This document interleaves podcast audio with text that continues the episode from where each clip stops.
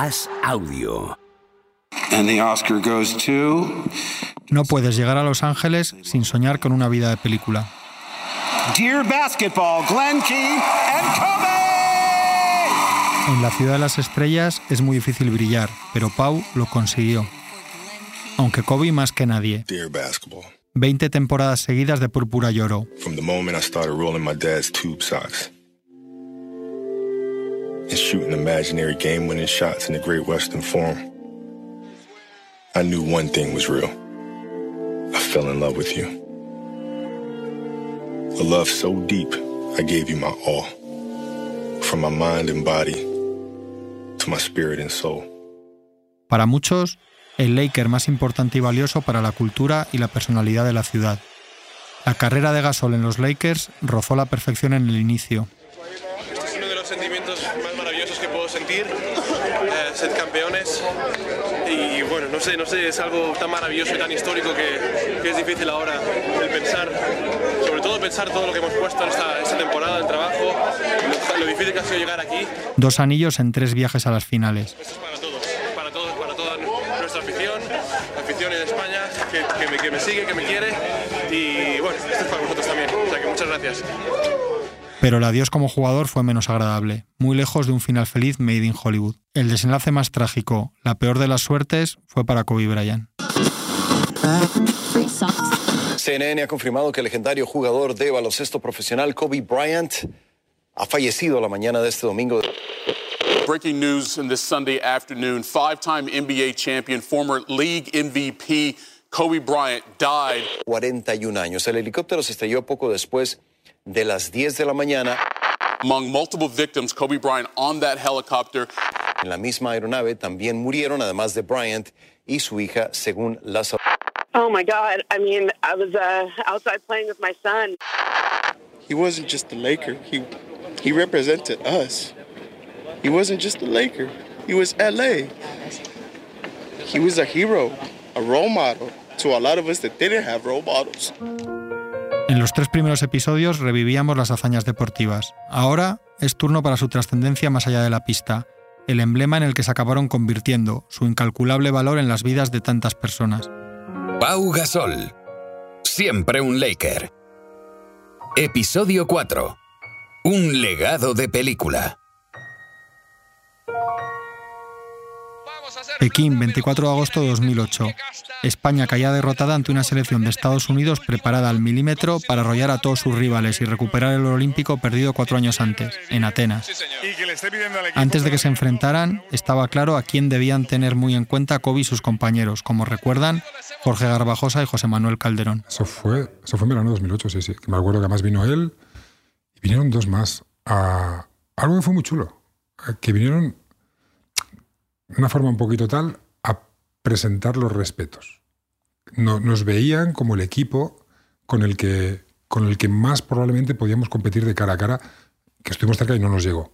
Pero ellos nos veían quizá como el rival a batir. Y vinieron de una manera muy natural, cara a la puerta, oye, venimos a ver a Pau y tal, charlamos un ratito, se sentaron, estuvieron- y fue una visita que no la entendimos muy bien, o yo al menos no la entendí muy bien en ese momento, y con el paso del tiempo creo que fue una... Ni eso, fue como... Es que presentar los respetos me parece muy presuntuoso, no quiero utilizar esa expresión y no se me ocurre otra, pero sí fue como diciendo, aquí estamos, va- os valoramos, vamos a competir, os vamos a ganar, pero os valoramos. Sí, sí, se pasaron. eh, recuerdo ese momento porque se pasaron por la por nuestra zona de la vina, nuestra habitación, digamos, de la Villa Olímpica. Estuve allí un rato, estuvimos charlando y, y ya te digo, al final eran compañeros, ¿no? Aunque luego, pues, eh, en la pista era lo que eran, ¿no? Y eran súper rivales, ¿no? También. Pero yo creo que, ya te digo, que, que fue un cuestión de, de tiempo, cuestión de irse ganando el respeto, de, de todo, ¿no? Yo creo que, por eso digo que en esos años, pues fue el, el inicio, ¿no? De todo lo que ha significado esta generación para, para nosotros, pero también para la gente de fuera, ¿no? Y muchas veces no es el ganar, ¿no? Muchas veces el cómo ganas, el cómo compites, el cómo juegas en equipo. Yo creo que ese es el mensaje que, que hemos hablado muchas veces, que, que no es el hecho de España porque hemos ganado, porque eh, no, es el hecho de cómo hemos competido, de cómo hemos puesto siempre el equipo por delante, el cómo nos hemos, nos apetecía ir todos los veranos, y ahí es donde nos hemos ganado todo el respeto, y ahí un- una persona como LeBron James en ese caso, I know from, you know, playing against the, the you know, the Spain uh, national team for so many years, they don't produce guys that don't have high basketball IQ. You look at the Casalls, you look at Rubio, you look at Jose, the list goes on and on and on. They got great basketball IQ, so. Pues hablando de, de mí, pero eh, haciendo, digamos, mención a que no es solo eh, José o Pau o tal, no es es que lo hacen de una forma, es que juegan de una forma, es que compiten de una forma en la que tenemos que respetar y en las que hay cosas que aprender, ¿no? Yo creo que, eso antes era más difícil de ver y yo creo que, que hemos tenido una generación que hemos conseguido ese respeto, ¿no? Y ahora ya no, no, no tiene que ver con cuánto talento tengamos o si somos mejores o peores jugadores. Yo creo que hay un gen diferente en la forma de, de, de afrontar los partidos, los campeonatos, el, el cómo nos apoyamos unos a los otros y que hacemos que, bueno, pues que seamos un equipo difícil de batir. Juega Calderón, en ataque para España. España en una defensa zonal, ellos en una defensa individual que va a ser lo que mantengan todo el partido. Ahí, Pau Gasol con Tyson Chandler. Ahí podemos hacer daño, lanza Pau, canasta. Xavi, lo cerramos. Estados Unidos 5, España 6. Medalla de oro España. En Londres 2012, mismo planteamiento que en 2008. Y el oro volvió a ser para Estados Unidos. Se va a acabar aquí. Bueno, chicos, qué orgullosos estamos de vosotros. Se acabó. 107, 100. Nos habéis hecho soñar. Pero... Pero el respeto no hizo más que crecer. Años después sigue impresionando, aquí y al otro lado del Atlántico.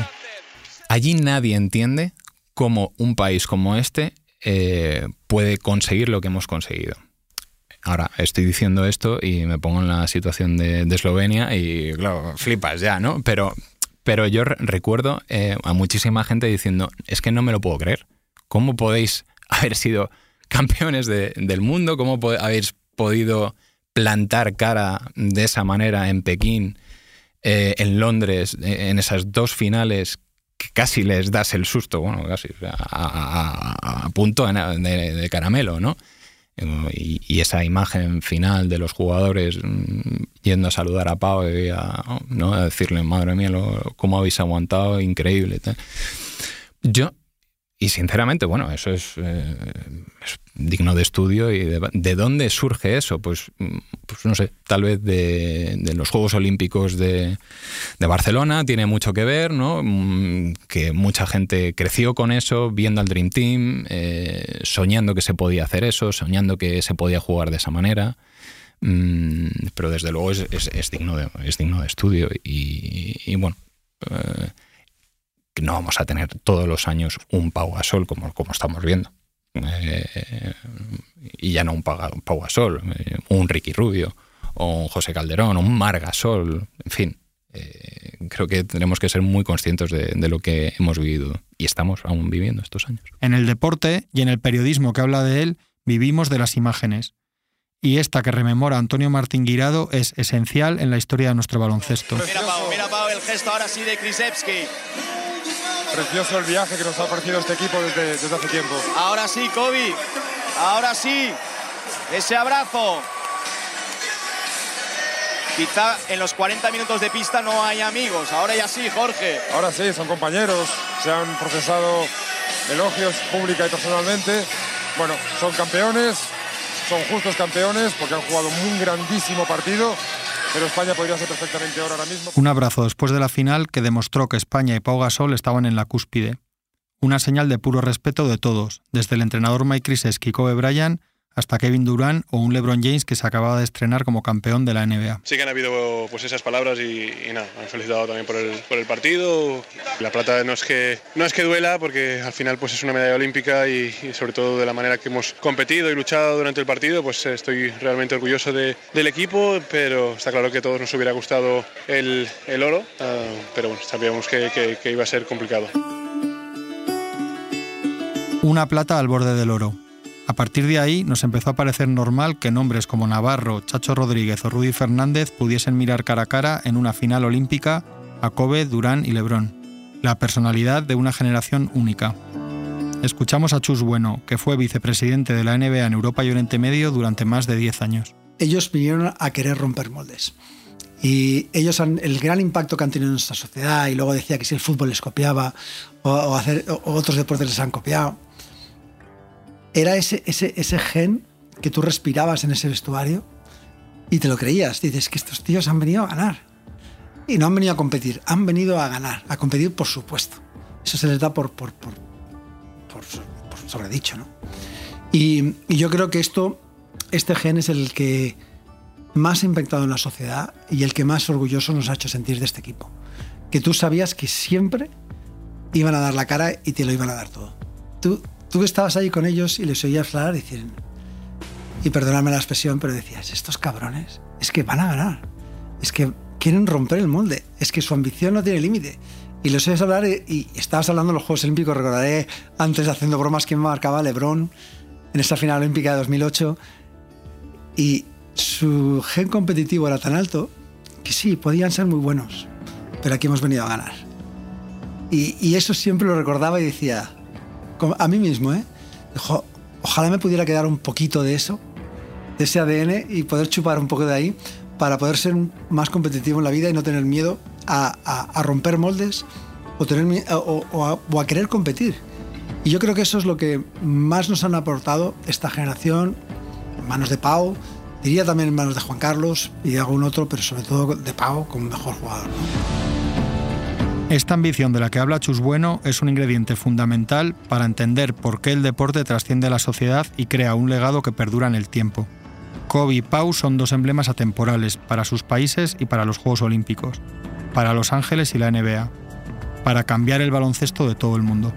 So, I mean, cuando yo, cuando yo pienso de Pau yo pienso of the one of the top, if not ahorita, the top European player that's played in the NBA. Period. Um, yo sé que hay Dirk Nowitzki's out there. Um, hay otros que, que they're coming up and rising, pero I can't think of anybody that surpasses Pau. So when I think of, just like when you think of Michael Jordan for the NBA in basketball, European player, you think of Pau. Palabras trascendentales de Marco Núñez. Si hace un momento hablaba de imágenes imprescindibles como el saludo del Dream Team americano de 2012 a Pau, está claro cuál es la siguiente que viene a la mente. Al final, pues mira, me la, he, llevado, yo. es muy especial, ¿no? El poder estar en este escenario, haber llegado pues, a, este, a este nivel, continuar durante tantos años y, bueno, compartirlo con, con, tu hermano, no hay, hay poco más. ¿no? All Star de 2015, nada menos que en el Madison Square Garden de Nueva York, la meca del baloncesto. So in the city that has produced so many outstanding basketball players set to go with the All-Star game here at the Garden. Ladies and gentlemen, it's game on. El pabellón donde se celebró el draft de 2001 por el que Pau Gasol entró a la NBA y donde años después disputaría con su hermano Mark el salto entre dos para dar comienzo al partido de las estrellas. No deja de ser un símbolo, pero es un símbolo estremecedor casi, ¿no? En lo positivo, pero yo es algo que, he sentido muy pocas veces en una labor profesional, eh, en un pabellón in situ, ¿no? Eh, lo, sentí con la canasta de Jordan en el 98, con el momento en el que acaba el quinto partido del Lakers Orlando Magic, que era pues, el primer título de un jugador español, y lo siento ahí en ese All-Star. Porque. Porque, bueno, se dan unas circunstancias inigualables, ¿no? Eh, o sea, es muy difícil, primero, que dos españoles sean titulares en equipos rivales, que sean hermanos ya, no digamos. Eh, y además, si pensamos eh, lo que ha tenido que pasar para llegar a eso, pues todavía le damos más valor, ¿no? Porque hay que considerar el mérito, que quizás se hable menos de eso, el mérito de, de la resurrección de la carrera de Pau Gasol en Chicago. ¿eh? Eh, todo lo que él tiene que, que hacer, seguramente sacrificar, eh, y cómo tiene que optimizar sus habilidades de, de, adaptación, aclimatamiento, de que te dé igual lo negativo y te agarres a lo positivo para poder ser una estrella a ese nivel con 34, 35, 36 años en la NBA y además coincide con uno de sus mejores momentos también con la selección española, ¿no? En Eurobasket 2015. Eh, claro, tenía que ser un jugador principal en un equipo, Chicago Bulls, Thibodeau, Derrick Rose, eh, en un equipo como ese, eh, brillar como brilló, que, fue una temporada regular espectacular la que hizo a nivel individual Pau Gasol, ¿no? Y luego la carrera que estaba llevando eh, en Memphis, su hermano, súper meritoria. También. Volvemos a, la piel de gallina. ¿no? Nosotros tenemos también la imagen con las camisetas de aquel partido en el Museo de, la FEP en Alcobendas y yo cada vez que voy la veo y se te el vello. Porque volvemos a lo mismo, es que estamos hablando de la meca, de, además también en Nueva York, no, no en, con todo respeto, no en Cleveland, no en New Orleans, en Nueva York. Y ver a dos españoles eh, titulares en el All-Star Game, además el salto es muy icónico, ¿no? pero al final es dos españoles, dos hermanos, dos representantes del baloncesto español, dos personas que quieres, eh, tocando el cielo. Eh, recuerdo salir del partido y decir, hostia, pero a la vez tener la sensación, vuelvo a la sensación en la piel, de haber vivido algo que se recordará para siempre en nuestro deporte. Y pasan los años y no nos equivocamos, se va a recordar siempre. Bueno, lo de la familia Gasoleji es de, de, coña, ¿no? O sea, que me estás contando? Dos hermanos haciendo el salto y son españoles. O sea, mmm, no, por eso te digo que es que es que ha hecho tantas cosas que no van a volver a suceder. Porque es que lo de los dos hermanos, por favor, que alguien venga y me lo cuente. No creo, ¿sabes? Que vuelva a pasar jamás. Dejamos Pekín, Londres y Nueva York para volver a Los Ángeles. Kobe y Pau siguieron juntos hasta el verano de 2014, cuando todos los intentos de revivir los años de gloria habían fracasado. Pau se había hartado de los líos con el entrenador Mike D'Antoni y optó por ser agente libre después de una temporada 2013-14 en la que cobró 19,3 millones de dólares que fueron casi 50 para los Lakers, metidos hasta el cuello en las penalizaciones del impuesto de lujo que cobra la NBA a los que rebasan el límite salarial. Por primera vez, Gasol era libre para probar las aguas del mercado de fichajes.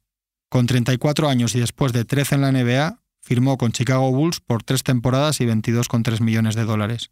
Aprovechó al máximo su estancia en Chicago, fue All-Star en 2015 y 2016, firmó su mejor actuación con 46 puntos y 18 rebotes, y lideró la NBA con 54 dobles-dobles en su primera temporada en la casa de Michael Jordan.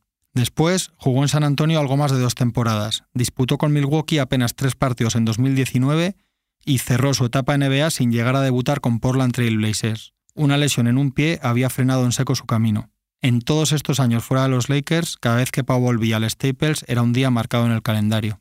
Eh, la relación entre ellos en el momento en el que, en el que Pau uh, deja a los Lakers es como cada vez que va Pau a, los Lakers, el abrazo fraternal. Eh, vamos a ver, seamos también sinceros, no siempre fue mmm, todo a pedir de boca. Claro que pudo haber eh, fricción, puede haber malentendidos, discusiones en, algún momento, pero al final lo que queda es mmm, la buena relación, lo, lo conseguido y, y, esa química y esa eh, relación humana que se desarrolla a lo largo de los años. Cuando va Pau eh, desde Chicago, desde San Antonio, es que se escenifica ¿no? ese abrazo, ese decir, tú y yo no nos vamos a separar nunca, lo que hemos logrado está para, para el resto de los días. We have another beautiful night in Los Angeles with another sellout in the Staples Center. Welcoming longtime Laker now Chicago Bull Pau Gasol. He and Kobe Bryant won two championships together for the Lakers, and this is the first time they've met since those championship days. Creo que lo que demuestra eh, es que con, con una actitud positiva de trabajo, de esfuerzo, eh, de brillar, pero sin sin ser un chulo, ni egoísta, ni arrogante, ni, nada, se pueden lograr cosas, se puede... Y ya te digo, yo, en el momento en el que él se marcha, en 2014, digo, no sé cuántos años le quedarán de carrera, eh, pero la sensación que teníamos todos era de que había, le, había dejado un pozo, había dejado un legado importante, de decir, es un extranjero, es alguien que viene, se hace a sí mismo, consigue hacer a, los que tiene alrededor mejor y eso siempre tiene recompensa allí. En, Estados Unidos eh, es, muy duro triunfar, especialmente si vienes de fuera. Pero si vienes de fuera, te esfuerzas, te amoldas a, a, su, a sus valores, a su sociedad y les das a la vez que tú recibes, pero les das y les conviertes en mejores, ellos te lo saben valorar. Y creo que tiene que ver un poco por esto tiene que, tiene que ir por ahí esto. Muchas gracias a todos, a todas por estar aquí, por estar aquí hoy eh, en el liceo. Era 5 de octubre de 2021. Después de un notable regreso al Barcelona, pero castigado por las lesiones, Pau dijo basta. Pero bueno, hoy um, sopesándolo todo, ¿no? Y um, hoy estoy aquí para comunicaros que más o menos lo que ya eh, habéis podido anticipar, ¿no? que eh, me voy a retirar del baloncesto profesional. Eh, y es una decisión difícil, como os podéis imaginar, después de tantísimos años. Y lo dijo, cómo no, recordando a su compañero más célebre sobre la cancha. Y quería hacer una mención también especial a, a mi compañero Kobe Bryant, eh, que me gustaría muchísimo que estuviera aquí, pero así es la vida. Bueno. Pau es una persona increíble que se prestaba mucho, era humilde cuando estaba con las familias, tenía un, gran entendimiento, no importaba la familia, ya sea un, jovencito o jovencita que estaba pasando por cáncer o otro, otro niño que tal vez tuvo una cirugía muy grande y no podía caminar. Él tenía una manera de, de, emitir empatía, o sea, en ese momento y, y no sé, era- eran momentos muy, muy especiales. Quien habla es Marlene Bugarin, del equipo de dirección del Children's Hospital de Los Ángeles, uno de los hospitales pediátricos más destacados en Estados Unidos.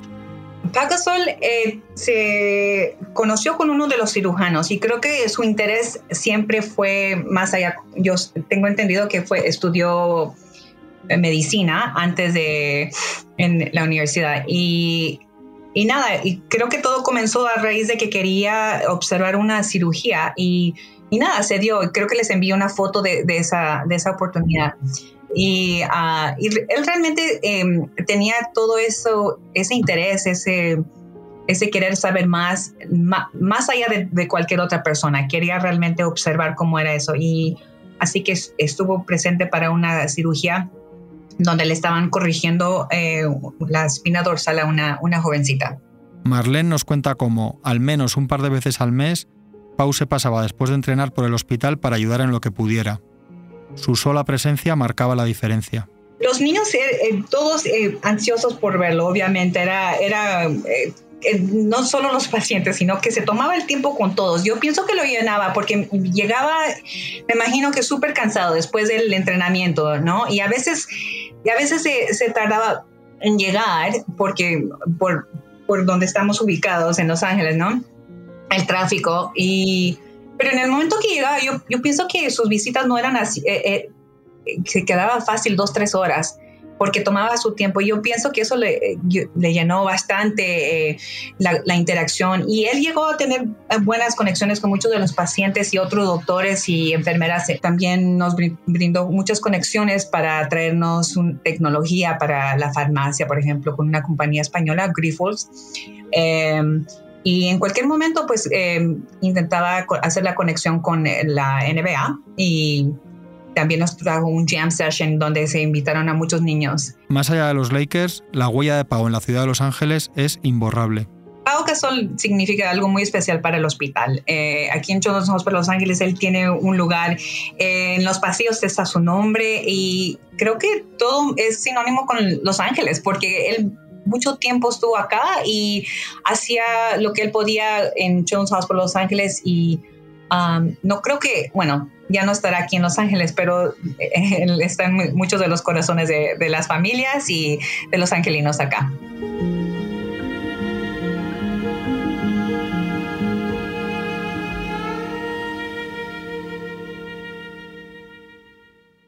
Yo creo que él es muy bueno en las relaciones eh, de trabajo, institucionales, en la representatividad y, bueno, pues no me ha extrañado un poco la deriva que, que va cogiendo su vida y su carrera una vez retirado. Daimiel preveía ese nuevo rol de Pau, del poste bajo a puestos institucionales. El salto no fue tan grande porque lo había preparado durante años, especialmente en Los Ángeles. Además de sus dos décadas vinculado a UNICEF, recibió premios de la NBA que reconocían su trabajo y dedicación a la comunidad. Su Gasol Foundation combate la obesidad infantil y promociona hábitos de vida saludables. Su formación y la herencia de sus padres, dedicados a la medicina, han jugado un papel importante en todo esto, como recalca Antonio Martín Guirado. Sí, desde luego ha sido una ha sido una institución en Los Ángeles. Todo el mundo quería rodearse de él, desde el alcalde, cualquier y, además es que a él le gusta involucrarse en, en todo tipo de, buenas causas, ¿no? Eh, hospital para niños, eh, etcétera. Y ya sabes que con su uh, educación relacionada con la medicina y tal, siempre que él pueda ayudar, eh, le han llamado y ha ido. me, sé, no sé, no me suena a ningún sitio que, que pueda él haber contribuido y que haya dicho no, no, no, no me interesa. Es que siempre, siempre está disponible, o al menos esa ha sido siempre mi, mi sensación y el feedback que he recibido de los eventos a los que he ido y he cubierto. Cuando tú hablas de representar una organización, como puede ser, y lo digo a las claras, él representa a la Federación Española de Baloncesto y la Federación Española de Baloncesto no puede estar más orgullosa de que Pau sea su representante, pero también al CIO, pero también a CIO, va a ser el embajador de, ha sido el embajador del Mundial Femenino y va a ser el embajador del Mundial Masculino. Jorge Garbajosa, ahora presidente de la Federación, entiende bien este nuevo papel porque él también ha seguido esa dirección desde que dejó las canchas. Y si tú hablabas con él o compartías tiempo con él, eh, parte intelectual, parte social, parte del negocio, porque al final esto, eh, todos vivimos en sociedad. Negocio no tiene por qué tener un componente negativo, todo lo contrario, ¿eh? no tiene por qué. a mí me atrapa mucho porque creo que a mi manera, también soy así, me gusta mucho la gente curiosa, ¿no? A mí esto de yo jugar al baloncesto y solo pienso en baloncesto 24 horas me parece un coñazo. Me parece absolutamente insoportable para, para mi cabeza.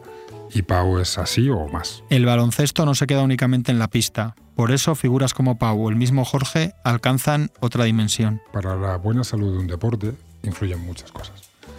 Tú, pues, nosotros trabajamos mucho la base, que sea lo más amplia posible. Primero, porque cuanto niños juegan al baloncesto mejor. Y segundo, porque cuanto más masa, que se me entienda bien, hablando de más menos de más menos, masa de chavales allá jugando, más posibilidades hay que te salga un Pau. Pero a la vez, si no tienes a un señor aquí arriba, unos señores aquí arriba, esto es muy difícil alimentarlo, la parte de abajo.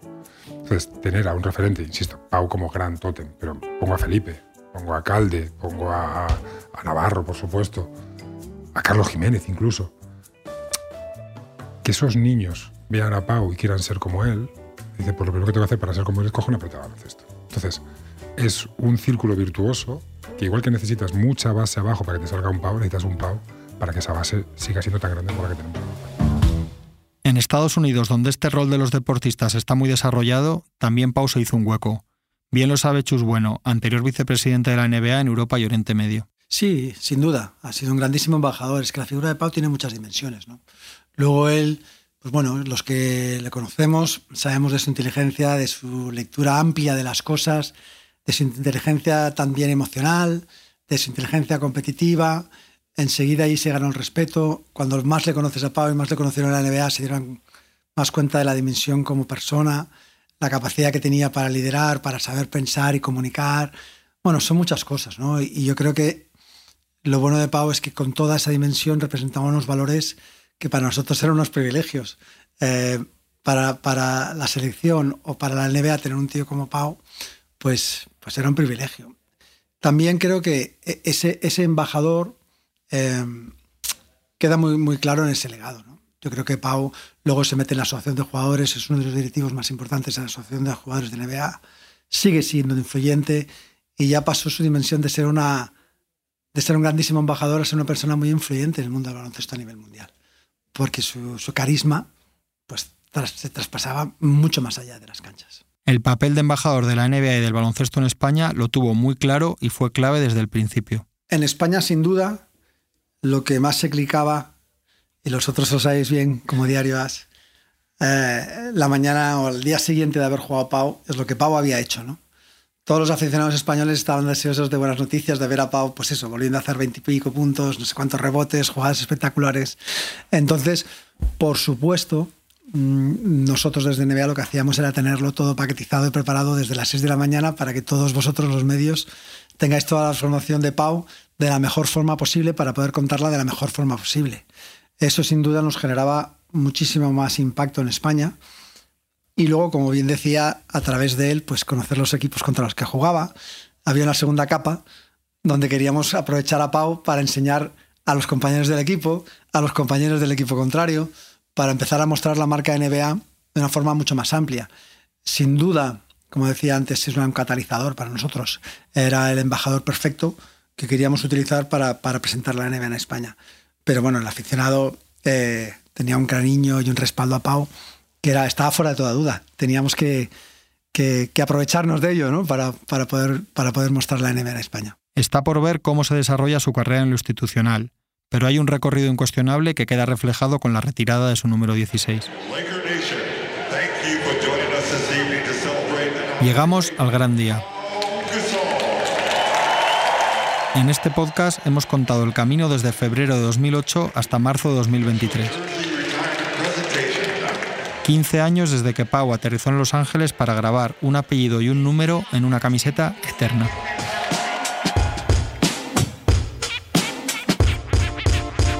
El hecho de que se haya decidido retirar la Pau es una muestra de respeto, de consideración, de agradecimiento y de admiración para, hacia, un jugador que ha contribuido de una manera decisiva a hacer vivir a, la franquicia un, momento eh, fantástico. Es increíble quiénes están ahí arriba. Eh, Pau va, a ser uno más y es la importancia y lo que, lo que significa lo que él hizo. Gasol, la camiseta número 16 no la va a usar nunca nadie. Su nombre y su camiseta van a estar en todo lo alto, junto a Magic Johnson, Karim Abdul-Jabbar, en, en Get Goodrich, West, Baylor, Kobe.